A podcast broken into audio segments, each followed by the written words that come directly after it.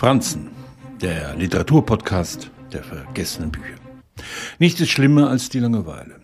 Sie verführt zu heimlichen Gedanken, zu lustvoller Verlockung, zur mit Heißluft aufgefüllten Sehnsucht. Carson McCullers erzählt die Geschichte einer Garnisonsstadt im Süden der USA. Kein Krieg weit und breit in Sicht, in den sich Helden auszeichnen können.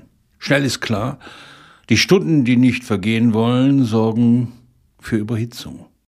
Spiegelbild im goldenen Auge in der Übersetzung von Richard Möhring ist das Psychogramm eines selbstgefälligen Martyriums. Die Befehlskette funktioniert, aber sie ist von männlicher Eitelkeit zerfressen.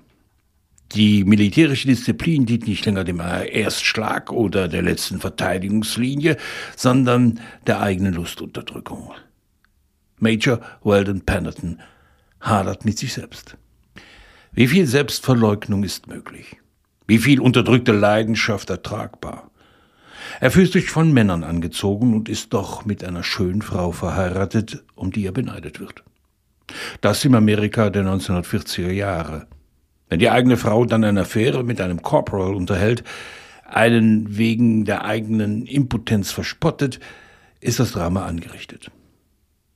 Weldens Ausbruch, als ihn der Hengst seiner Frau abwirft, zieht alle Enttäuschung, alle Wut in einer einzigen Raserei zusammen. Schließlich ist da noch immer das unerschütterliche Bild, das sich ein Mann von einem Mann macht, wie er zu sein hat, unantastbar, unfehlbar. Hätte er nun nie geheiratet, wäre bloß nicht zum Militär gegangen, aber wie ohne, hitzig, unerbittlich, auf hasserfüllte Schuldzuweisungen gebrieft, getrieben vom Willen, den anderen zu zerstören, treibt die Geschichte ihrem Drama entgegen. Der Süden Amerikas neigt nicht nur bei Tennessee Williams zum Überkochen.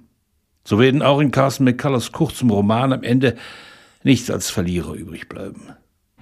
Es reicht halt nicht, seine Sehnsüchte in eine Schachtel mit Andenken zu sperren und sich das eigentliche Leben zu versagen.